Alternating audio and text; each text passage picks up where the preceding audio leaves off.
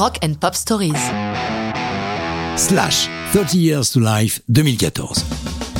On peut dire que ça carbure sous le légendaire chapeau haute forme de Saul Hudson dit Slash, le mythique guitariste des Guns N' Roses qui a construit une carrière solo plus qu'intéressante, surtout depuis qu'il a trouvé le groupe idéal avec ses Conspirators, menés au chant par Miles Kennedy, avec lequel Slash a construit une vraie complicité.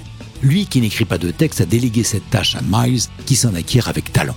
Tout au long de la tournée qui défend l'album précédent, Apocalypse Love, Slash note vocalement sur son téléphone portable toutes les idées de chansons qui lui passent par la tête, qu'il se trouve dans les loges des concerts ou le soir dans sa chambre d'hôtel.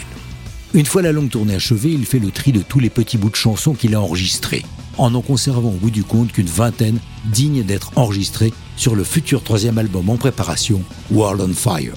À partir du mois d'octobre 2013, durant environ deux mois, avec le groupe, il travaille toutes ses chansons au studio de répétition Mates à North Hollywood.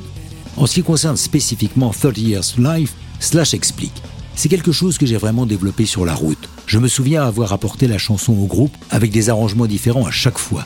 Nous les testions durant les soundchecks de la tournée. De toutes celles que j'ai composées sur la route, c'était sûrement la plus achevée grâce à ce travail lors des soundchecks.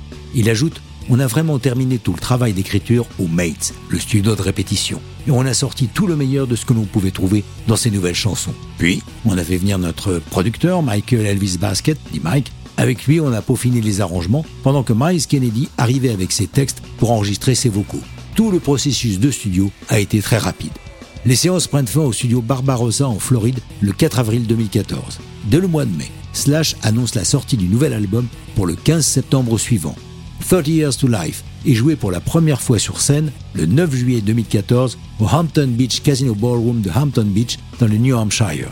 Mais Slash fait notre bonheur, puisqu'à l'automne, il nous gratifie d'une tournée européenne qui a le bon goût de s'arrêter pour deux soirs au Zénith de Paris les 12 et 13 novembre 2014. Mais ça, c'est une autre histoire de rock'n'roll.